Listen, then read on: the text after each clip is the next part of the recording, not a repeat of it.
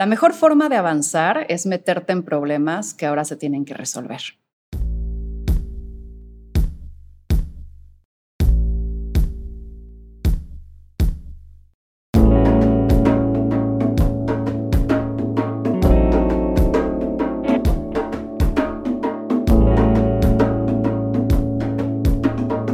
Esto es Más cabrona que bonita. Hay que ser raro para innovar, porque solo los raros se atreven a salirse del sistema y cuestionarlo todo.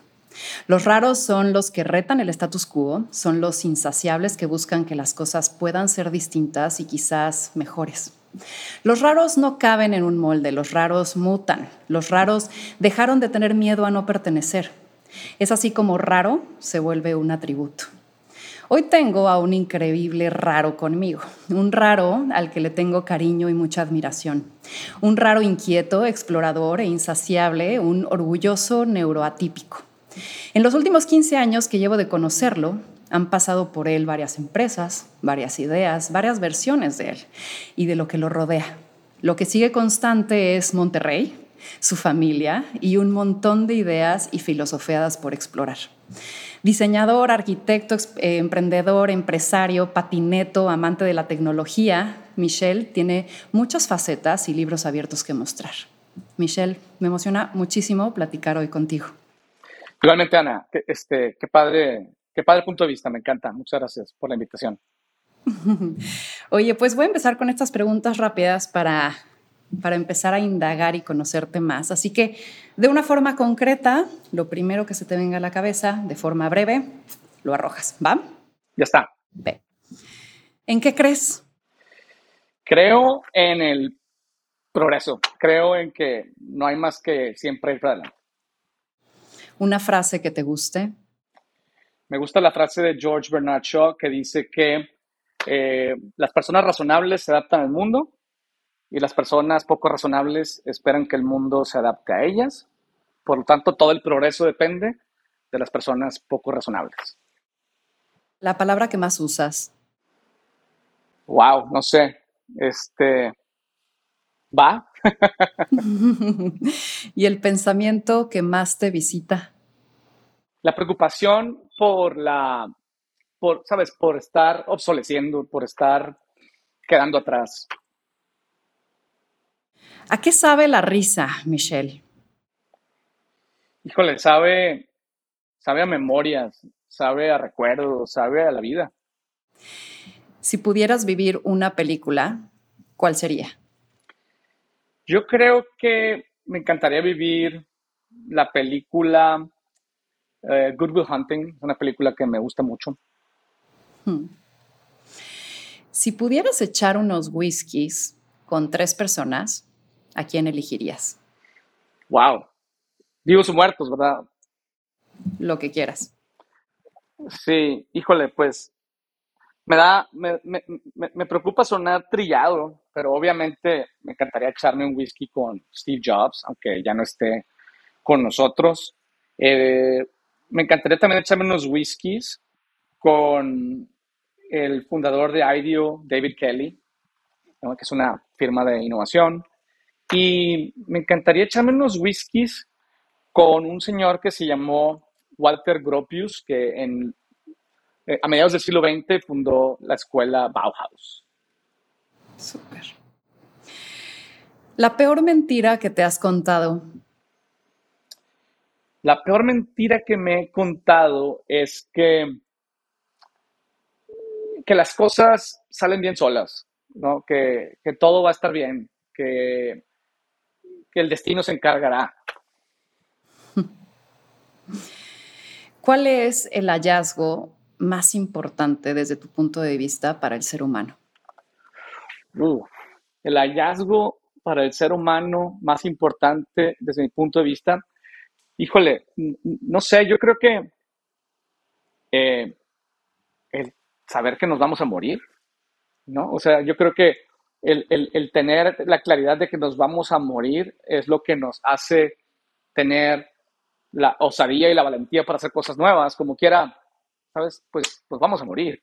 Por ahí estaba escuchando, no me acuerdo dónde, una, una reflexión, ya me acordé, la reflexión es de este eh, Noah Harari, ¿no? el escritor de los libros Homo Deus y demás, y decía, si los humanos fuéramos inmortales, o sea, inmortales en el sentido de que nos muriéramos solamente en caso de un accidente, eh, seremos mucho más cuidadosos y menos osados. Entonces yo creo que el saber que nos vamos a morir es lo que nos empuja. ¿Cuál es tu mayor intolerancia? Eh, mi, mayor intolerancia es a la irracionalidad, ¿no? Al, no querer hacer algo sin tener claro por qué. O el querer hacer algo sin tener claro por qué. creo que soy, hoy me he vuelto con el tiempo eh, extremadamente racional, para mal y para bien, y, ¿sabes? Me encabrona la pendejez. ¿Qué es aquello cotidiano que no te deja de sorprender? Las montañas en Monterrey, cuando se ven, ¿no?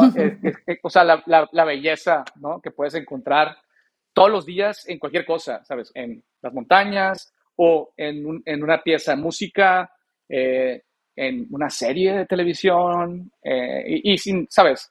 sin ser ridículo de que en la sonrisa de un niño, no, jamás, eso, eso no.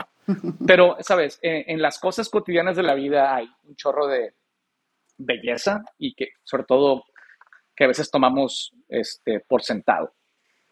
¿Cómo crees que Michelle va a ser recordado? Híjole, pues como raro, ¿no? Como dijiste, este, como inquieto, como como esperaría yo como alguien que no se dio por vencido, ¿no? Esa sería mi esperanza. Súper.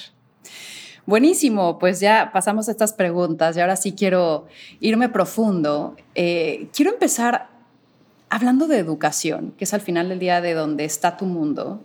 Y para ello quiero empezar pues hablando un poco de ti, de tu historia. Tú estuviste rodeado de educación. Tu papá tenía una escuela que era CEDIM y al, crecer, ¿no? Tenías esta afinidad por la parte creativa, de diseño, pero también por la parte de negocios que fuiste aprendiendo de, de tu familia. Y en apariencia podrían estas dos materias parecer como dos ramas muy distintas, pero para un espécimen tan particular como tú, que tienes una parte creativa tan desarrollada, pero también una capacidad pragmática de aterrizar funcionalmente los conceptos, no podría ser distinto. Entonces, estudiaste negocios, también arquitectura y no has parado de estudiar. ¿Cómo, cómo elegir lo que estudiar y cómo tomar la lo mejor que hay de tanta oferta hoy que encontramos allá afuera eh, para poder aprender? Sí, buen punto. Depende en qué momento de la vida, ¿no? Digamos que si lo, si lo vemos desde una perspectiva de elegir una profesión, que es como del, porque realmente cuando estás chico no eliges tanto, se te meten en una escuela y bueno, pues estás en la que te metieron. Pero eh, yo creo que eh, para mí una de las cosas que, son importantes a la hora de elegir un camino en términos de, de una rama de conocimiento, por así decirlo, es que, que es, escoger algo que no te, que no te limite. ¿no? Hay cosas en la vida que, que si, por ejemplo, si escoges, no sé, ser eh, médico, probablemente solamente te puedas dedicar a la medicina, ¿no? Eh, y, hay otras cosas que, que, más bien te abren el panorama para decir, mira, no estás en edad de saber qué quieres, pero te voy a, vas, a adquirir un montón de, de habilidades que te van a servir para cualquier cosa. Por ejemplo, en, mi caso, yo así veo la arquitectura. Eh, a, mí me ha empoderado para hacer lo que yo quiera. Si yo quiero hacer una escuela, sé cómo construir una escuela, no nada más desde un punto de vista académico, sino físico, o una oficina, o un restaurante, o lo que sea. Nunca he, bueno, sí he hecho, pero muy poco, proyectos para alguien más, pero generalmente son para mí y, y, yo me siento empoderado por esa capacidad. ¿no? Hay gente que se siente empoderado por la capacidad de vender y no quiere decir que te tengas que dedicar necesariamente a tener una firma de marketing, sino que puedes, tú puedes usar tu conocimiento y habilidades para vender en cualquier endeavor que decidas perseguir, ¿no? Yo creo que eso es. O sea, encontrar qué, qué cosas te, te llaman naturalmente y decir, ok, ¿cómo puedo escoger dentro de ese universo de cosas lo que me puede empoderar para, para, para, que, para tomar cualquier camino? Sí. Ahora, Estando en, educación, tú has creado varios sistemas y metodologías educativas. Le diste la vuelta a CEDIM, tienes School of Change, Infinite Learning. Para ti, y desde la creación de tus metodologías, ¿de qué elementos depende que alguien aprenda y alguien no aprenda? Buen punto. Eh, yo creo que, o sea, hay varias cosas. Yo creo que uno tiene que ver con, con la relevancia. O sea, si tú yo siento que las personas aprendemos cuando necesitamos, o sea, cuando hay algo que nos gusta, nos interesa o, nos sirve, tenemos claridad de para qué nos sirve. ¿no? Entonces, para mí eso es, es importante, el decir, ok, o sea, cómo poder encontrar cosas que son relevantes para ti en términos de tus intereses y de tus retos. Eso es una. Mm. Eh, la segunda, para mí, es como esta idea de poder ver cómo cómo se usa, cómo se hace, cómo se aplica. ¿no? Por ahí hay, una, hay un psicólogo muy famoso que se llama Albert Bandura, que lo que dice es, o sea, la mejor forma de aprender es aprender de alguien más. ¿no? Entonces, sabes, poder, poder ver a alguien decir, ok, paso número uno, ven, vamos, paso número dos, vamos, paso número tres, ¿no? Este, y entender en pasos chiquitos cómo se implementa eso y cómo se transforma de teoría a práctica. Esa es otra de las cosas. Y, otra de las cosas para mí que son importantes tiene que ver un poco con la estimulación de los sentidos y es un poco mi perfil como, digamos, por haber crecido en el mundo del diseño y demás. Eh, cuando, cuando, cuando tú creas, eh, vamos a decirle, un curso o tienes la oportunidad de aprender de una experiencia, vamos a decir, una experiencia de aprendizaje que es estimulante a los sentidos, o sea, que en donde, sabes, que es entretenido, que es este, visualmente poderoso, que es simple, en el que hay humor, ¿no? En el que hay irreverencia, ¿no? Eh, creo que este, se vuelve mucho más interesante. Entonces, yo creo que esas son las, las cosas, ¿no? O sea, está, eh, que sea relevante, que sea, que, que, esté bien ejemplificado, que sea aplicable y que esté lleno de emoción, ¿sabes? De belleza, de claridad, etcétera, de humor. Oye, tú, tú ayudas a clarificar la visión del futuro. Y ahorita vamos a hablar de eso. Y, ya nada más para cerrar la parte educativa. ¿Qué es eso que más te ha impactado de tus predicciones de lo que puede llegar a ser la educación en el futuro? ¿Cómo se ve la educación en un futuro desde tus ojos? Fíjate que, eh, bueno, primero que nada, se creo que se ve desde una perspectiva infinita, no acaba nunca. Esa es una de las cosas. Eh, o sea, creo que antes nos preparaban, la educación nos preparaba para la vida, ¿no? Y porque la vida era relativamente estable, entonces podías estudiar muchos años para de repente decir, ok, ya estás en la vida adulta, ya, ya no tienes que estudiar, ¿no? Eh, y eso pues obviamente ya no, ya no es así. Entonces, hoy realmente más bien necesitamos que la educación nos acompañe en la vida. Eh, y, la verdad es que hay un hambre enorme en la gente por aprender. Aprender se ha vuelto cool, ¿no? Cuando en realidad antes era ¿sabes? Eh, eh, aprender era para los nerds y ahora aprender es para la gente chida. Entonces, la vida te acompaña. Digo, perdón, el aprendizaje te acompaña y te debe acompañar en la vida. Esa es una de las cosas que está cambiando. Y la otra para mí es que son las escuelas. Yo creo que las escuelas se han convertido en el, enemigo del aprendizaje porque precisamente porque hacen todo lo contrario de lo que te comentaba ahorita. O sea, generalmente abordan el aprendizaje desde una perspectiva extremadamente formal, extremadamente académica, poco aplicable, aburrida, ¿no? Y con materiales de aprendizaje poco estimulantes, ¿no? Eh, y entonces creo que en el futuro el aprendizaje, uno, no están las escuelas, a menos no como las conocemos hoy, y dos, creo que tampoco están los maestros. Eh, creo que los maestros, al menos desde un punto de vista tradicional, eh, van a dejar de existir. Más bien, creo que la educación va a estar llena de expertos, hmm. y, esos expertos van a vertir su conocimiento, este, y no, y, no, necesariamente lo van a tener que entregar. O sea, si yo soy un experto en marketing, yo no tengo que ser el que lo entrega. Yo creo que algo que me ha sorprendido a mí recientemente es cómo, sabes, la inteligencia artificial puede generar narraciones como si fuera una persona, o puede incluso una imagen que parece una persona. Eh, y, si tú no tienes las habilidades para, ¿sabes? Para ser engaging, de, ¿sabes? Para tener elocuencia, para, para, puedes, ¿sabes? Puedes vertir eso sobre un, un, una persona artificial que, a la que eventualmente nos acostumbraremos. Creo que por ahí va. Ok. Eh, y el tema de las materias, ¿crees que también vaya, o sea, al final hay una predicción, ¿no? 2030, el 60% de las materias o las profesiones que hoy existen van a ser totalmente distintas y reemplazadas.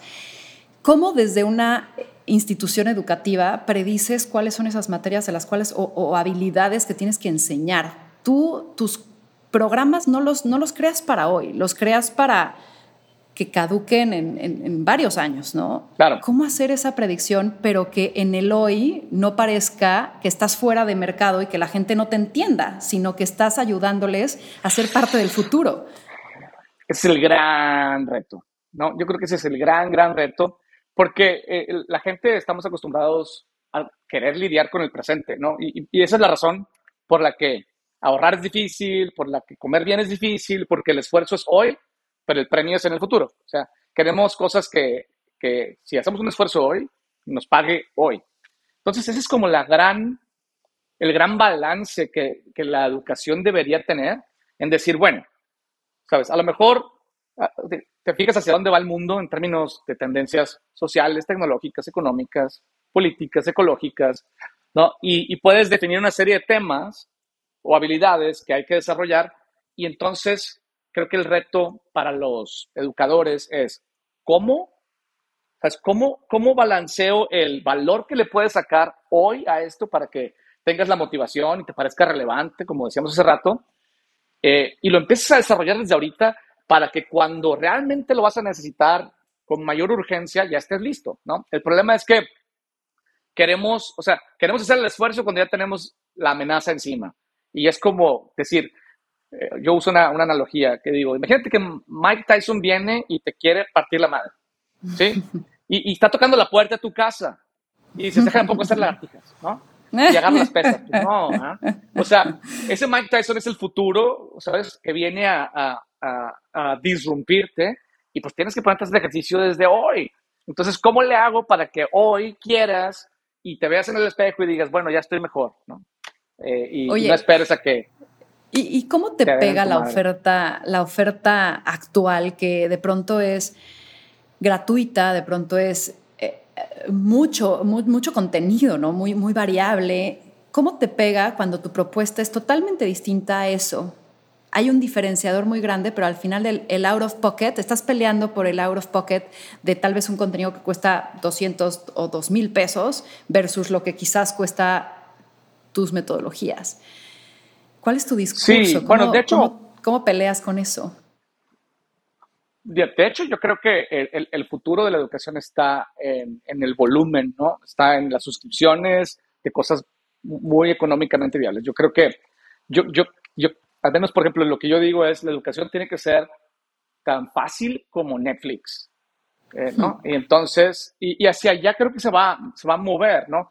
Al final, la educación creo que es contenido, eh, y ese contenido puede ser aburrido, irrelevante, anticuado, inaplicable, o puede ser tan interesante como, ¿sabes? ¿Por qué la gente de repente se emocionó con la Fórmula 1? Pues porque hubo una, ¿sabes? Una serie documental que habló del tema y lo presentó de cierta forma que a todo el mundo le emocionó, aparte de que obviamente hay un mexicano ahí que va muy bien. Pero ese es el poder a veces de, del contenido bien hecho. Entonces, yo creo que un contenido bien hecho educativo puede generar una, un impacto similar eh, y, creo que hacia allá van las cosas. Entonces, creo que tiene que ser más barato y creo que tiene que ser, eh, o sea, definitivamente mi, mi oferta se está moviendo hacia allá. ¿no? Y ese es parte del proyecto de Infinite Institute. De acuerdo. Hacia cómo tener una suscripción que siempre está creciendo, que es, que es un contenido súper entretenido, que, no tiene que ser como estoy estudiando, sino estoy siempre aprendiendo. Oye, y hablando del futuro, ¿no? Eh, tengo varias preguntas acá. O sea, uno es, ¿cómo, ¿cómo, aprender a leer las señales? Y si de pronto ya están las señales pasando, ¿no, no ya vas tarde? O sea, ¿Cómo identificar de pronto el decir, puta, no, pues si ya lo vi, es que ya está pasando y mejor quizás entonces busco la siguiente para anticiparme, porque en lo que empiezo a implementar o prepararme, o sea, es como ponerme a, poner, a hacer las sentadillas o, o lagartijas, como tú dices, para Mike Tyson. O sea, ¿cómo haces ¿Cómo tomas decisiones de en qué sí te subes y qué no? ¿Cómo sabes si vas tarde o no? ¿Cómo sí predecir estas, estas señales para el futuro? Mira, es, es, una buena pregunta y, espero no ser tan técnico con mi respuesta, pero eh, yo creo que depende de qué quieras, o sea, cuál sea la razón por la que quieres anticipar el futuro. No, si tienes una razón, eh, si, estás buscando a lo mejor reaccionar porque ya tienes encima algo, pues sí, eh, lee las señales de corto plazo, las señales fuertes, las señales fuertes es lo que ya está, ¿no? En las noticias, que ya está en los reportes de tendencias, etcétera, ¿no? Y, y, y, pues bueno, si, si eso no lo traías resuelto, pues más vale que lo resuelvas. Pero si ya tienes eso resuelto y, tu preocupación es más a mediano y largo plazo, entonces en lugar de señales fuertes. Eh, lo que se le conoce en el mundo del, del foresight es buscar señales débiles. Y las señales débiles no las encuentras en las noticias, las encuentras más bien en las academias, en los think tanks, en, otro tipo de medios eh, en donde eh, que hacen investigación, que, habla de cosas que, van a venir en el futuro. Entonces, eh, nada más es, un canal distinto, ¿no? O sea, el canal de, la, de los medios populares te van a hablar de las señales fuertes, ¿no? Y, y más vale que ya estés preparado para ellas. Pero si quieres prepararte para, para el futuro a mediano y largo plazo, tienes que buscar en otro tipo de, de, fuentes de información, más académicas, más de investigación. Ahora, iniciaste diciendo que eres sobre racional. Ajá. Y cuando tomas una decisión, ahí te basas de pronto en data, pero también te basas en algo de instinto o no. Y, y, quiero hacer esa pregunta hacia él. Cuando hay algo muy, muy, muy temprano, que todavía no tiene data que lo soporte. Todos son hipótesis. Todo puede ser verdadero o todo puede ser falso. Entonces, ¿cómo es tu toma de decisiones en ese proceso y, qué parte racional, pero qué parte intuitiva usas? Y si de pronto se te haya ido a ti alguna, así que la viste venir, no le hiciste caso y de pronto explotó en tu cara. Híjole, buen punto. Este, mira, a ver, eh, déjame, mira, o sea, sí, yo creo, o sea, yo, yo digo que soy hiperracional en el sentido de que no creo en la magia, ¿no? O sea, no soy supersticioso, no soy espiritual, este, creo en lo que puedes hacer tú con tu voluntad y tus ganas, ¿no? Eh, eh, esa es una de las razones por las que me, me, me, veo como hiperracional. Ahora, la verdad es que nadie somos completamente racionales, ¿no? O sea, yo creo que si vas a tomar decisiones con respecto al futuro, debes de tratar de levantar la mejor y mayor cantidad de información que, que, tengas a tu disposición y decir, esta información no es perfecta, pero es lo que tengo, ¿no? Y, y entonces, es una combinación, este, Marisa Mayer fue una, una, chava que trabajaba en Google hace muchos años y luego fue directora general de Yahoo y le fue muy mal, pero bueno, ella tenía una frase que decía, que las decisiones se toman, este, digamos, data got data. O sea, información, instinto, información. En donde tú puedes, haz de cuenta, recibir información y no tienes que, ¿sabes?, seguirla robóticamente. O sea, esa información informa tu instinto humano, tomas una decisión, ¿sabes? Pones esa decisión a prueba y ves si va bien o mal. Entonces, los datos que genera el ponerlo a prueba, lo, tomas como una retroalimentación y sigues o ajustas el camino, ¿no? Este, entonces, creo que esa es una de las cosas. Ahora, cuando tú ves, por ejemplo, una tendencia que, que habla de hacia dónde van las cosas en el futuro, o sea, lo más seguro es que, o sea, el, el futuro tiende a algo, pero no sabes si tiende a eso de manera súper fuerte o no tan fuerte. Imagínate, eh, como yo digo, o sea, e, el futuro de la educación va a ser menos académico. Pero eso no quiere decir que, o sea, e, en un extremo sería las escuelas desaparecen, ¿no? Ese sería el extremo más, más, este, más loco. Y en, un, y en el otro extremo sería las escuelas comienzan a perder relevancia, ¿no? O sea, no van a desaparecer, pero ya no son tan importantes como antes. Entonces te preparas para ambos. Te preparas para decir, ok, ¿qué, qué, tengo que hacer si las escuelas desaparecen en un, en un extremo? ¿Qué tengo que hacer si las escuelas comienzan a perder relevancia? Entonces te preparas para diferentes escenarios, porque solo sabes que el mundo tiende a, de la palabra tendencia, ¿no? Tiende hacia algo, pero no sabes a qué grado va a llegar. De acuerdo. Ahora, hay una, hay una frase que leí en algo que escribiste o dijiste o algo, donde decías, tenemos que aprender a dominar el arte y la ciencia de trabajar en la frontera entre el orden y el caos. Y me hizo como, me resonó mucho y quiero que, que me des luz sobre esto, porque a mí a veces me cuesta el tiempo de implementación de las cosas, los procesos, me frustran los nos, las capacidades instaladas llenas o saturadas, ¿no? Este, que, no, que no permiten como seguir probando, seguir haciendo. Y a veces no entiendo los tiempos y los ritmos que necesita cada cosa, porque, porque a mí me gusta también meter desorden, meter caos, o sea, como que probar las cosas, pero entiendo que es un balance. Ahora, a veces tiendo a desordenar las cosas y mi equipo es como, sobre todo cuando vengo de vacaciones y dicen, puta, ahí vienen a Víctor otra vez con sus mil y ocho ideas, ocúltense, ¿no? Entonces, en este punto, ¿cómo es este balance entre el caos y el orden? Y justamente, ¿cómo mantienes este balance entre consolidar y provocar el cambio? Súper buen punto. Eh, mira, yo, yo, yo creo que, o sea, y la razón por la que escribía eso era porque creo que eh, hoy en día todavía muchos profesionales, líderes, en general, organizaciones, quisieran pensar que el mundo es tan predecible, estructurado y ordenado como ellos lo imaginan, ¿no? Y, la verdad es que, pues conforme las cosas, pues, suceden más rápido y, y se mueven mucho más rápido que nunca, pues ya no es tan predecible, ya no es tan ordenado, o sea, ya, ya, ya, no, ya no puedes esperar a tener toda la información para tomar una decisión.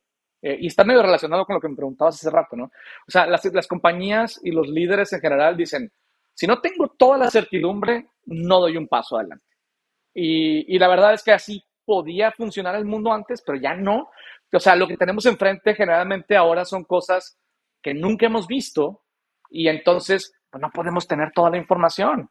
Y a veces, eh, por eso navegamos la frontera entre el orden y el caos, de decir, ok, ¿cómo este, este, esta incertidumbre y ambigüedad que, que, estamos viviendo ahora, como por ejemplo, vamos a seguir trabajando desde nuestras casas o no, ¿no? O eh, la gente va a querer un empleo de tiempo completo o parcial, o muchas cosas que estamos viviendo hoy en día que son nuevas para nosotros.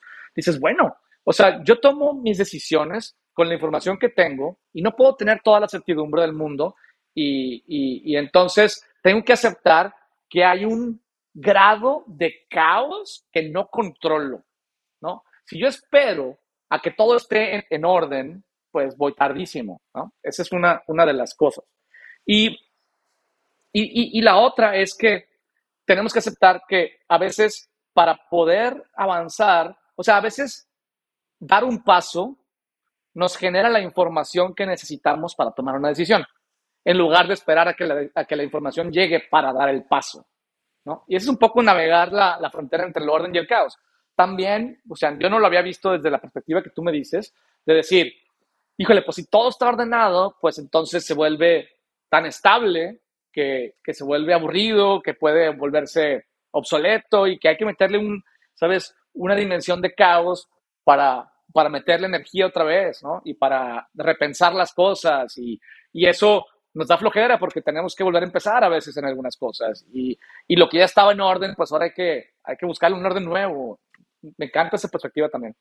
Y, y, que justo hablaba con una empresa de tecnología y me decía, nosotros no tenemos momentos de innovación específicos, porque la innovación está en todo momento.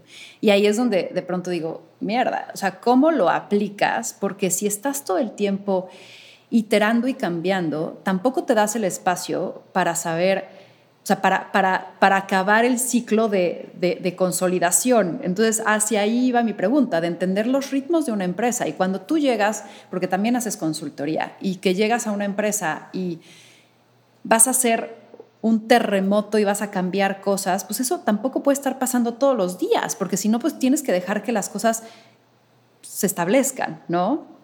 ¿Cómo lo ves tú? ¿Cómo entiendes los ritmos de una empresa?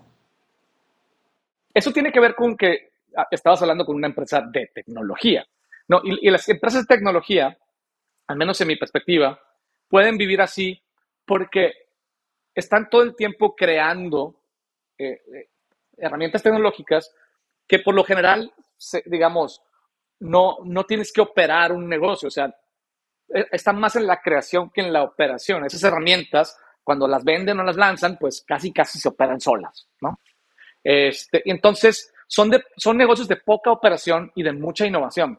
También porque se mueven muy rápido esos, esos, esos contextos eh, organizacionales. Entonces, para una compañía de tecnología, esa es la perspectiva correcta, pero no para todos los negocios. Depende de qué tan rápido se mueve. Por ejemplo, y, y, un poco de qué tan, qué tan tradicional es, es el negocio. O sea, por ejemplo, si estamos hablando de, eh, de, un, de, una empresa manufacturera, que hay muchas, por ejemplo, acá en Nuevo León, pues su negocio es la operación, ¿no? Y estar, son máquinas que tienes que estar este, manteniendo y checando la calidad y, y, entonces tienes que estar en la operación, tiene que haber mucho orden y estabilidad para que ese negocio sea rentable.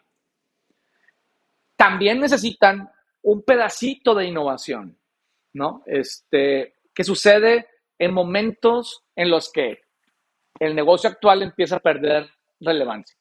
Entonces, yo creo que, imagínate, si una compañía de tecnología en un extremo, eh, eh, el 80% de su tiempo y esfuerzo y enfoque está en innovar y el 20% en operar, porque esa es la naturaleza de ese negocio, creo que en el otro extremo, una compañía manufacturera está al revés.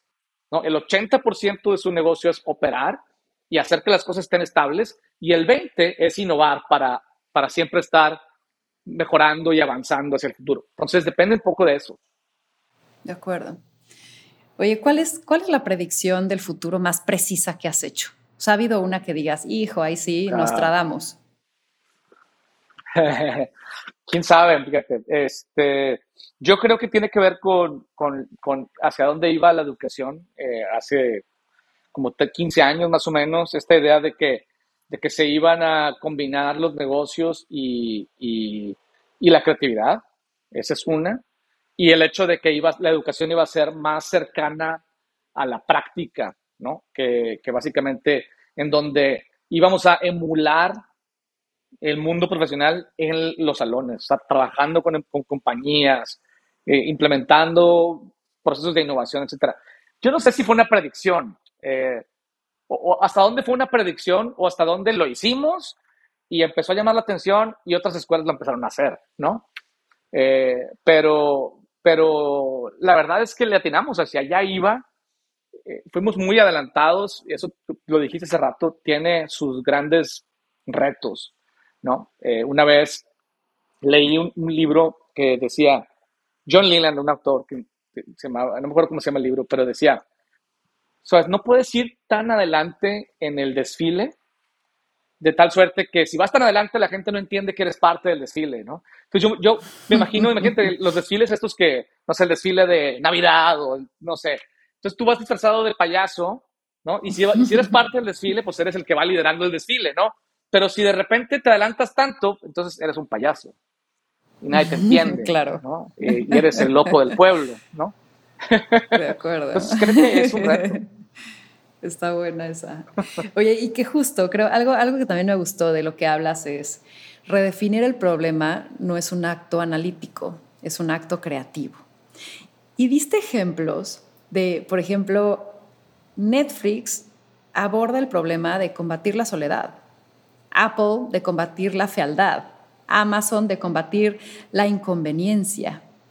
No es algo tan evidente, o sea, claro, ahorita hace sentido, pero como que si yo lo llevo a mi empresa y digo, chale, a esa profundidad o con ese sentido, ¿qué problema hoy resuelve Victoria? Como que no lo tengo quizás tan claro, ¿no? O tan osado desarrollado. Entonces mi pregunta acaba, ¿cómo detectar el problema real y no aparente que puedes resolver? ¿Y cuál es el proceso de cuestionamiento hacer, porque también yo trabajo con muchas emprendedoras y creo que se quedan como en una superficie muy, muy ligera, ¿no? Muy, muy externa de lo que resuelven en vez de ir a la raíz del problema.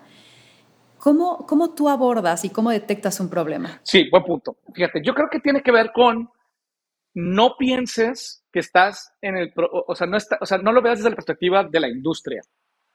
¿Sí? O sea, imagínate, eh, por ejemplo, yo, yo si, si, me dedico a la educación, por así decirlo, yo no, no estoy resolviendo el problema de la educación, porque la educación es la solución, no el problema. ¿no? Yo, yo, o sea, yo, estoy tratando de combatir la obsolescencia, ¿no? tratando de combatir la, este, la, la falta de, de, capacidad, ¿no? Este, la, el estancamiento humano, ¿no? O sea, lo puedes combatir de muchas formas. La educación es una de ellas. Lo puedes combatir este, por medio de documentales, por medio de libros, por medio de, ¿sabes? Toolkits, etcétera. Entonces, creo que el reto y la solución está en no lo veas desde la perspectiva de qué producto o servicio vendes, sino de por qué la gente lo consume. ¿Por qué la gente consume educación? Porque necesitan mantenerse relevantes y actualizados. ¿Por qué la gente, sabes, toma cerveza? Porque quiere, quiere pasarla bien en, socializando eh, y, la, ¿sabes? y las relaciones sociales son complicadas. O sea, necesitamos este, lubricarlas. Sí. De acuerdo. Ahora, escuchar el otro día también así algo así de emocionate con el problema. Sí. Y la verdad es que a veces se presentan los problemas y dices, mierda, ¿no? ¿Qué estrés? ¿Cómo cambias el mindset de abordar el problema desde una emoción diferente? A ver, otra vez, o sea, que, que, no, que en lugar de que te estrese, que te emocione. Yo creo que...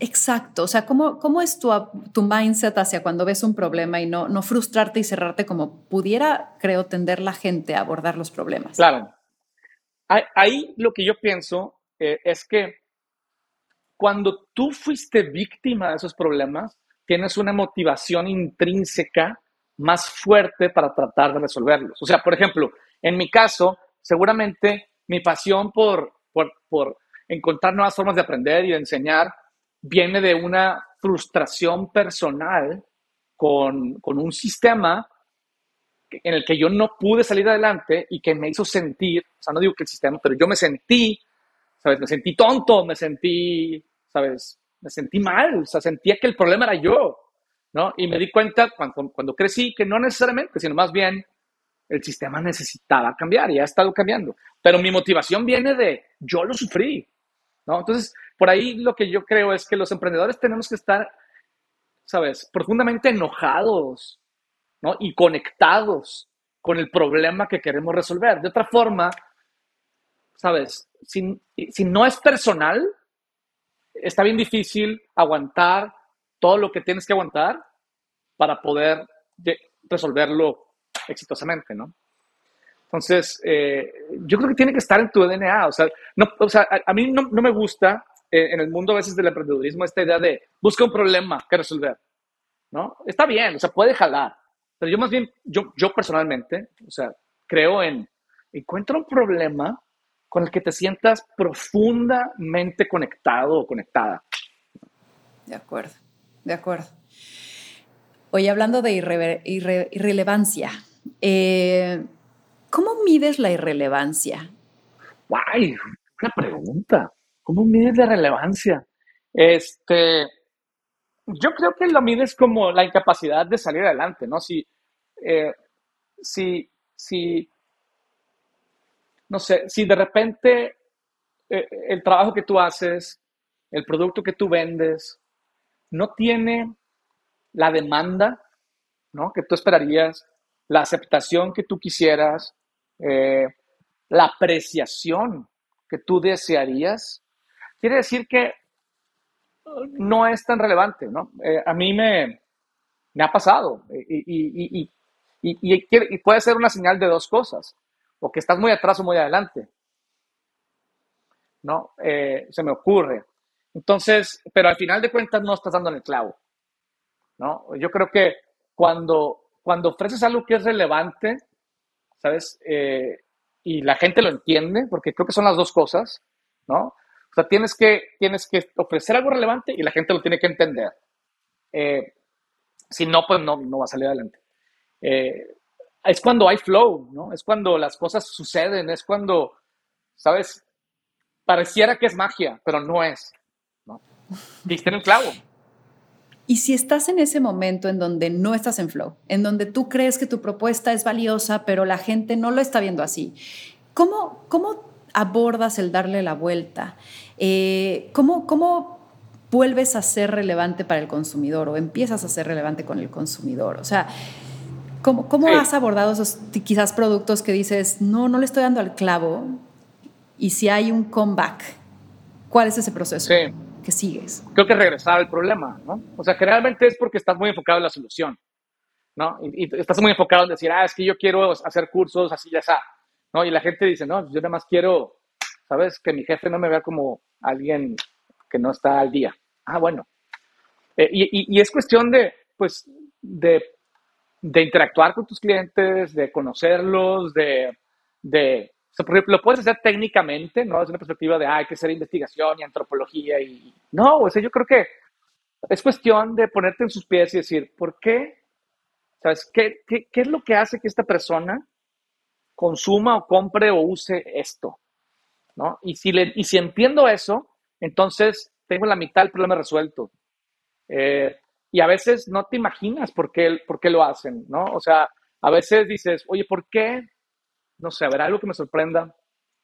Eh, ¿No? ¿Por qué la gente, no sé, por qué la gente va a Starbucks? Y, pues la gente no va por café, la gente va porque pues, no quiere sentirse solo, ¿no? Y, entonces, de repente, eh, ¿sabes? Starbucks está resolviendo un problema de soledad, ¿no? En un mundo en el que las ciudades cada vez están más solos. Eh, y, eso es lo que está jalando y a veces ni, ¿sabes? Ellos creen que es porque el, café que se traen de Oaxaca, ¿no? Oye, y en, esta, en este proceso de creación ágil, del cual también hablas, ¿no? O sea, estar informado, tener la, o sea, tener la data, pero también tener la capacidad ágil de tomar decisiones. Eh, de pronto las empresas tendemos a hacernos pesadas y creemos que al contratar más gente tenemos más posibilidad de hacer más, pero a veces eso se vuelve muy pesado y muy caro y a veces hasta viciado. ¿Cómo es una estructura ágil para ti? ¿Qué roles tiene que, estar adentro? ¿Cuáles son los que siempre tienen que quizás estar afuera? Este, ¿Cómo no perder esta agilidad ni entrar en estos círculos viciosos de no ver el problema, sino solo enfocarte en la solución? Pues sí, y quiero pensar cómo contestarlo sin, sin, caer como en lo técnico y académico, pero yo, yo creo que, bueno, primero creo que no, no, necesariamente todo lo que hacemos en las empresas tiene que ser ágil, ¿no? Creo que es un, es una, la agilidad es una, es una herramienta y un enfoque súper útil y muy importante, pero no necesariamente en todo. Yo creo que, este, por ejemplo, yo he aprendido que la burocracia, que es como casi casi lo contrario de la, de la agilidad, tiene su propósito, ¿no? Cuando, cuando algo funciona, pues, o sea, tú y yo nos aburrimos y los emprendedores nos aburrimos rápido de las cosas, pero cuando algo funciona, ¿no? Y, y es rentable y la gente lo aprecia y nos da de comer y genera empleo y demás, la burocracia lo protege, ¿no? O sea, lo que, lo que hace es, la burocracia hace que todas las decisiones que se tomen ¿sabes? No pongan en riesgo a este, a, este negocio que ya funciona, ¿no? Y del que dependemos muchos. Más bien la agilidad, eh, o sea, creo que debe estar enfocada en, en movernos rápido para desarrollar lo que va a venir a sustituir a esto que ya, que ya nos da de comer hoy, ¿no? A este modelo de negocio actual. Entonces, yo creo que la burocracia debe encargarse de cuidar al bebé actual y la agilidad debe encargarse de encontrar cuál es el bebé que sigue. ¿No? Este, no, por ahí, eh, y de hecho hay una frase bien interesante que usaba Mark Zuckerberg, que bueno, Mark Zuckerberg se ha convertido como en un, personaje muy odiado, pero antes yo lo admiraba, ¿no? Este, pero y, él, él, empezó, ¿sabes? Cuando empezó Facebook, él decía, move fast and break things, ¿no? Porque no había nada que proteger, ¿sabes? Era nuevo todo. Pues por eso los emprendedores pueden move fast and break things, porque no tienes un bebé que cuidar, más bien tienes que hacer que el bebé nazca. Eh, eventualmente, cuando ya Facebook era grande y antes de que estuvieran tantos problemas como ahora, cambió la frase y decía, move fast with stability. Lo cual es medio contradictorio, ¿no? Pero básicamente lo que yo interpreto es, o sea, esto que ya existe no lo podemos poner en riesgo, ya mucha gente se comunica por medio de esto, hay muchos inversionistas, ahí hay que move slow, pero hay que move fast en lo que siga. Claro, claro, claro. Y también en, tema de momentos mencionabas algo de varias cosas. Me encantó el término de anticuerpos organizacionales, ¿no? Que son quizás estos que van en contra de estos momentos de innovación o no. Y también hablabas de de esta parte de funciones en donde quizás la innovación es la antítesis de la operación. Eh, la innovación es el preámbulo de, la administración, o sea, una vez que ya innovas, ahora se lo das a la, a la administración para que lo haga rentable. Tengo varias preguntas aquí. ¿Cómo crear un equipo balanceado entre innovadores, administradores y operadores? ¿Y cómo trabajan en el día a día de una manera armónica y sobre todo alineada a incentivos? Porque el que opera va a decir, no, yo quiero ser eficiente, me vale madres este extra mile, pero tú innovador sabes que ese extra mile quizás es la experiencia nunca antes vista por el usuario que va a permitir que siga comprando. ¿Cómo haces y estableces esos diálogos? Mira, yo creo que eh, es una súper buena pregunta, me gusta mucho porque creo que, o sea, hay un malentendido, esa es mi perspectiva, en, el mundo de los negocios, de que, de que la innovación nos toca a todos, ¿sí? O sea, es trabajo de todos. Eh, y, yo uso una, analogía para, tratar de, de explicar el por qué creo que no. Y lo dijiste muy bien. O sea, uno, porque si yo soy operador ¿no? Y estoy en el, departamento que tú quieras dentro de la organización. A mí me mides y me pagas por no cometer errores, por ser eficiente, por ser productivo, por sacarle más jugo, ¿sabes? A los, a los frijoles. Eh, y, y, así me mides y me pagas. Y de repente me dices, tienes que innovar y equivocarte, ¿no? Y, y, y, ser ágil y demás, pero te sigo midiendo bajo estos, bajo estos indicadores pues no lo voy a hacer nunca, por un lado. Y por otro lado, quizá no es mi perfil, ¿no? O sea, mi perfil, o sea, eh, yo lo que digo es, uso, esta palabra porque se parecen. Yo creo que los que están en la operación tienen un perfil de perpetuar, de cuidar, de nutrir. Y los que están en la innovación tienen un perfil de perpetrar, ¿sabes? De hacer que algo sea obsoleto, de destruir en el buen sentido de la palabra. Eh, entonces tú no puedes ser el destructor y el cuidador al mismo tiempo. Hay gente que tiene el perfil y los indicadores y el espacio para cuidar lo que ya existe. Y hay gente que tiene el perfil para romper, ¿sabes? Explorar. ¿Y cómo, cómo, o sea, cómo, cómo, cómo dialogan? Yo creo, dialogan de la siguiente forma, en mi opinión. El operador es el experto en qué no funciona, y que podría funcionar mejor. Es el experto en, entender qué tiene que mejorar. ¿no? Y yo creo que el, innovador o el, equipo de innovación tiene que involucrar al operador para decir, ok, vamos a cambiar X o tal cosa dentro de este negocio, ¿no? Ven y háblame del problema, ¿no? Y luego, igual, ya encontramos el problema, ya entendimos que el verdadero problema es este, ok, operador, ven y véntame unas ideas. ¿Sabes? Y ese involucramiento, el segundo, es medio político. Es para que no sientas que no tomen en cuenta tus ideas. Y a lo mejor chicle y están buenas, ¿no? Y luego te digo, gracias. ¡Pum! Entonces, yo saco mis ideas, busco inspiración en otros lados, como, como equipo innovador, hacemos prototipos, probamos, probamos, nos equivocamos en chiquito, no arriesgamos este negocio que ya nos debe comer. Y de repente, después de meses, a veces años, decimos, esto ya funciona, ¿no? Ya funciona, aquí están los datos, ¿no? Y vas con el operador, le dices, oye, tengo esta solución que mira, aquí están los datos de cómo te va a ayudar, ya está aprobado, nada más plug and play. Y el operador te va a decir, gracias, porque ya me, va, ya me vas a ayudar a que mis indicadores de eficiencia y productividad, claro, entonces vas a ayudarme a que mis, a que mis indicadores estén mejor. ¿No? En cambio, si nada más quieres que yo innove y destruya, pues mis indicadores van a estar peor y, probablemente no sea mi perfil. Y, ahí, ahí, por ejemplo, el CEO, ¿cómo juega? Es el bipolar que tiene todas las cachuchas y tiene que entender todos los roles, porque justo, o sea, y aquí yo ya me lo estoy tomando como una mentoría muy personal, Michelle, pero justo, o sea, como que de pronto, ¿qué tanto le das espacio a tú tener tu visión de operador o que de pronto el error del CEO es que quizás es más innovador y le da más peso a eso y quizás no le pone tanto, tanto este, peso a la administración. O sea, ¿cuál es el rol o el perfil desde tu punto de vista que tiene que tener un CEO de una empresa que quiera tener innovación?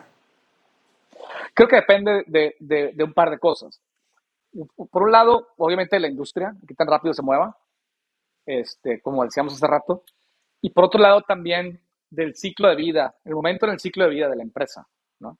Por ejemplo, eh, si tú comparas a un CEO como Steve Jobs y otro como Tim Cook, son exactamente esta dualidad, ¿no? O sea, Apple es una compañía que ha batallado tremendamente para innovar en los últimos 10 años, tremendamente, o sea, realmente hay muy poca innovación.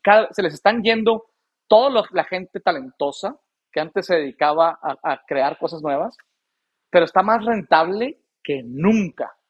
¿no? O sea, probablemente Steve Jobs jamás hubiera logrado que Apple valiera un trillón de dólares. Jamás. No hubiera sido su perfil.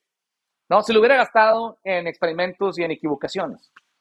¿no? Eh, en cambio, o sea, yo creo que Tim Cook, cuando fallece Steve Jobs, llega hace exactamente lo que la compañía necesitaba en términos de crecimiento para volverse un monstruo, pero está llegando el momento en el que, en el que Tim Cook ya no es el, el CEO que Apple necesita. Necesita a alguien otra vez, ¿sabes? Con esta cachucha de creative destruction. Porque ya está clara las señales de que, no nada más porque se les está yendo el talento, sino, ¿sabes? Porque se les están atrofiando la innovación. O sea, realmente ya no, ya no hay futuro, claro, ¿no? Para la compañía. Entonces, por un lado está el momento en el ciclo de vida. O sea, cuando estás emprendiendo algo, claramente tú lo que, o sea, el, director tiene que ser un innovador, ¿no?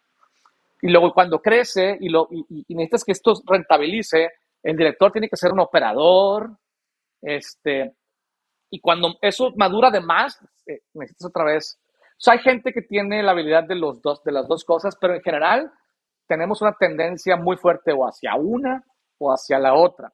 Entonces, eh, creo que este, eh, sí, el, director tiene que ser ambidiestro, pero tiene que ser el director adecuado para el momento adecuado. Si, si este negocio necesita, sabes, cuando yo me salí del CEDIM, ¿no? Yo era eh, el innovador, este, eh, perpetuo.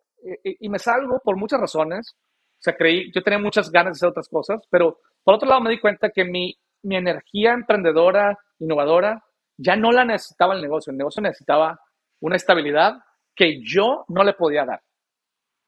¿no? Eh, y ahora estoy regresando porque es el momento de, de volver a destruir un poquito. y, justo como alguien como tú, o sea, ¿cómo vive un, cerebro que está entrenado para cuestionarlo todo? ¿Es vivible? O sea, ¿descansas eh, o estás como todo el tiempo buscando cómo podría ser mejor todo lo que ves? O sea, ¿cómo, cómo, cómo, cómo lo vives? Pues mira, yo, yo solamente conozco mi, ¿sabes? La vida desde mi perspectiva. Creo que quien lo sufre más bien es eh, mi familia, ¿no? O, mis colaboradores. Eh, creo que son, es más bien ellos quienes lo ven y lo sufren, ¿no? Desde otra perspectiva. O sea, yo llego a donde llegue y, yo busco todos los huecos, o sea, siempre estoy enfocado en, en todo lo que está mal, ¿no? Y, y, a veces, ¿sabes? Mi esposa me dice, híjole, o sea, no entiendo cómo, ¿sabes? ¿Cómo puedes vivir? O sea, de que nos arruinas, de que ya cállate, ¿no? No tienes que, no tienes que estar criticando todo, todo el tiempo. Le digo, es que yo no sufro criticando. Yo soy feliz, ¿sabes? Encontrando, mira, aquí hay un hueco, aquí hay un hueco, aquí hay un hueco. Eh, creo que es más bien difícil para los demás, no tanto para mí. De acuerdo. Oye, ¿cómo te mantienes motivado en los días no tan buenos? Súper difícil. Eh, no sé. Creo que eh, tratando de tener perspectiva, se cuenta, creo que, digo, trato de verme a nivel macro, ¿sabes? Porque a nivel micro puedes que digas, híjole, ¿sabes? He estado cometiendo errores o, no sabes, no he tomado las mejores decisiones o no estoy creciendo como yo quisiera, ¿no? Entonces doy dos pasos para atrás y me veo a nivel macro y digo, ah, bueno, no voy tan mal, este, y, y eso me ayuda. Eh, obviamente también me ayuda, pues ahí como que tener buenas conversaciones con mi esposa, que a veces me da esa perspectiva macro. Eh, y a veces nada más decir, híjole, ya me ha pasado antes, ¿no? Yo sé que en 15 días voy a estar en otro lugar y nada más tengo que power through it, ¿no? Y seguir. yo sé que en 15 días voy a voltear y decir, ah, claro, era un bump, ¿no? Y esa es un poco la, la como la forma. ¿Cuál es ese gran sueño todavía por alcanzar por Michelle? Híjole, mira, eh, para mí, o sea, creo que mi trabajo, mm, me siento satisfecho con mi trabajo que he logrado aquí en Monterrey, en México, hasta cierto punto, pero quisiera yo trascender mucho más allá, ¿no? Eh, y siento que, que hay cosas que, que, en mí que me han limitado de ir más allá y, ¿no? y tratar de trascender más internacionalmente es una de mis ambiciones y, y trabajo mucho en entender cómo, cómo, yo mismo me limito en ese proceso y, y para mí la terapia es un, es una cosa súper importante. Digo, obviamente mi, mi, mi, terapia con mi psicólogo es siempre, es, siempre hablo de negocios, ¿no? nunca hablo de otra cosa. Eh, pero al final me estoy explorando y entendiéndome a mí mismo y decir, ah, mira, o sea, estos son tus miedos, o estas son tus preocupaciones, o estas son tus limitantes, o estas son tus traumas, y, y ver cómo puedo llegar más lejos. O sea, creo que hay algo en mí que, que no me permite llegar más lejos y lo quiero resolver. Dime una pregunta, ¿es un mito eh, quizás esta creencia de la inconsistencia o falta de disciplina en alguien tan inquieto que todo el tiempo está queriendo hacer cosas nuevas o no? O sea, simplemente hay una disciplina distintamente entendida. Yo creo que yo trato de tener disciplinas temporales. O sea, por ejemplo, trato de no distraerme. Eh, y a veces, a veces cambio porque, porque digo, ¿sabes qué? Analicé la situación y este camino no me iba a llevar a, donde yo quiero ir, ¿no? Y entonces tengo que cambiar y echarme para atrás y volver a empezar. Eh, pero trato de, de, dentro del, ¿sabes? Por ejemplo, ahí, te va. Eh, eh, esta idea del problema creo que es la, la disciplina. La disciplina es, el problema que yo resuelvo es este. Y a lo mejor soy súper inquieto en tratar de resolver ese problema de múltiples formas, por aquí y por allá y por aquí y por allá, pero mi disciplina es esa, ¿sabes? Yo no me dedico, ¿sabes? Yo no pongo mi creatividad, por así decirlo, al servicio de los restaurantes, o sea, de yo poner un restaurante o de yo poner, no sé, un, un negocio que no tenga que ver con esta idea de ayudar a la gente a salir adelante en términos, este, de no, no sé, combatir la irrelevancia. Y de hecho, fíjate, o sea, yo creo que la consultoría y la educación resuelven el mismo problema de diferente forma. Entonces, yo creo que soy muy inconsistente en el cómo, pero muy consistente en el qué. Hmm, súper. ¿Cómo encuentras tu propia voz y, sin perderla, ¿no? Eh, ¿Cómo la defiendes entre tanta referencia o estímulo externo? Tú estás todo el tiempo viendo muchas cosas que te pueden inspirar, pero ¿cómo de pronto dices, esto sigue, sigo siendo yo o ya me perdí? Buen punto. Eh, no, yo creo que este, la forma en la que te mantienes siendo tú, es decir, todos esos estímulos de conocimiento, información que, que, tienes todo el tiempo, pues tú eres el que uno los interpreta y el que los arma, ¿no? O sea, tú haces cosas con todo lo que consumes. Toda la información que consumes, ya sea visual, textual, video, todas, todas las ideas, pues tú eres el que, no las consumes nada más para tenerlas ahí adentro, sino automáticamente las, las, las, las conectas y las armas. Entonces yo digo, bueno, yo soy el que conectaría estas dos cosas, eh, que no son mis ideas, pero, la, ¿sabes? Quizá nadie más hubiera pensado en conectarlas y a mí me parece súper natural y razonable que se conecten. Entonces, ¿sabes? O sea, creo que somos como editores de, de conexiones, de cosas que ya existen y eso es para mí lo que significa ser creativo y, y tener tu propia voz. O sea, el decir, o sea, ¿quién soy yo? Ah, pues el que se le ocurre conectar estas cosas, ¿no? Oye, ya para ir cerrando, se me fue muy rápido el tiempo, Michelle. Eh, algo que conectó muy lindo con, con algo que tú escribiste y que también eh, estamos haciendo en Victoria 147. Nosotros estamos haciendo un, modelo, una filosofía y un, diagrama de valor consciente, porque creemos que el sistema justo capitalista se está rompiendo y tiene que dar una nueva propuesta, ¿no? La forma en la que nos organizamos como empresas. Y justo leí algo sobre crecimiento concéntrico eh, en donde crecer no siempre significa vender más. Cuéntame de qué va eso y sobre todo hacia dónde tú, vas, tú ves el perfilamiento del futuro de las empresas basado en esto, ¿no? en una nueva forma de, del fin último quizás.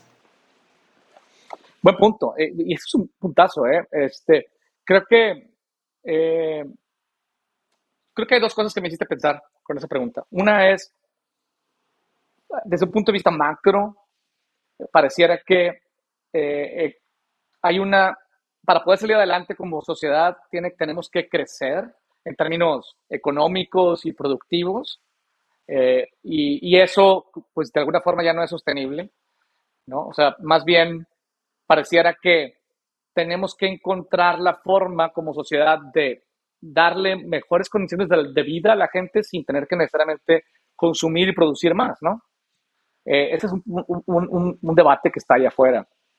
Eh, y que de hecho hace poquito empecé a leer un libro que se llama eh, Donut Economics y habla exactamente de eso. No lo he terminado y no, tengo todavía suficiente perspectiva.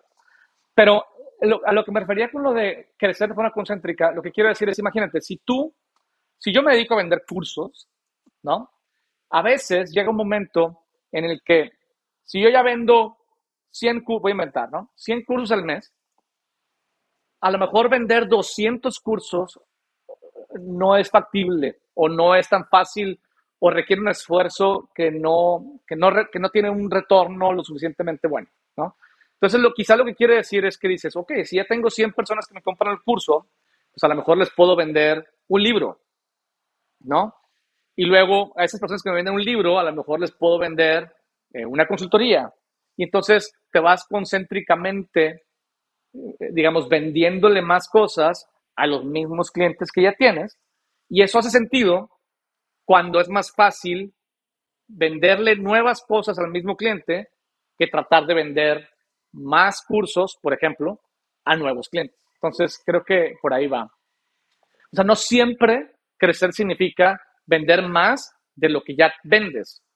Creo que a veces complementariamente se puede significar vender cosas accesorias a lo que ya vendes y a veces eso es más fácil más rápido y más relevante y más útil.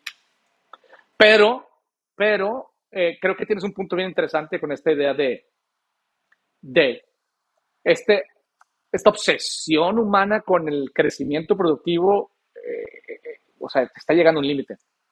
De acuerdo.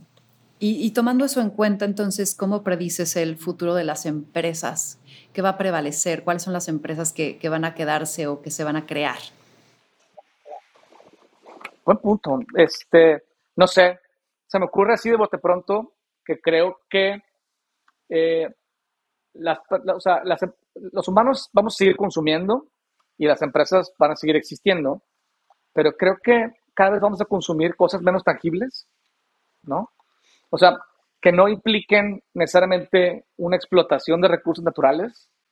Este, y, creo que las necesidades humanas que se tienen que satisfacer de, forma tangible, como dónde vivir, comer, etcétera, pues se van a mantener y, vamos a encontrar la forma de hacerlas, digamos, de, de, manera más responsable, pero eh, esta necesidad humana de consumir, pues cada vez se va a ir más hacia cosas intangibles, ¿no? O sea, y, creo que señales de eso están en, sabes, que te compras unos zapatos Valenciaga para el metaverso o, este, sabes, o, o mismo el que compras ¿sabes? En lugar de construir una escuela, contratar maestros y que todo el mundo se traslade, pues creas productos educativos, ¿sabes?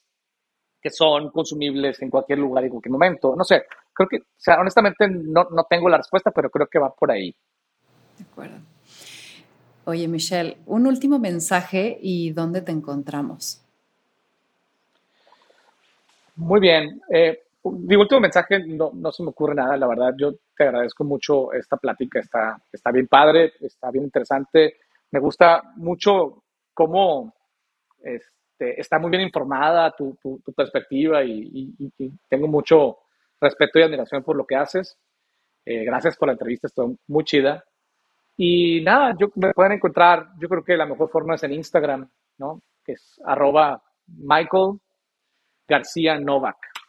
Este, porque soy Michael, me llamo Michael, pero soy Michelle, entonces ya sabes, la discusión que teníamos hace rato. Arroba Michael García Novak. Súper. Pues nada, te disfruté muchísimo, siempre te aprendo, me pareces alguien increíble, fascinante, con muchísimo, muchísimo potencial eh, y, mucho que compartir. Así que gracias por ser ese recolector de información y ese editor de contenido, como bien lo acabas de decir, porque sí creas cosas y perspectivas distintas. Y hacer esta entrevista fue un deleite para mí. Por, porque aprendí muchísimo. Así que muchas gracias, Michelle. Y pues esto fue más cabrona que bonita. Gracias, Ana. Felicidades.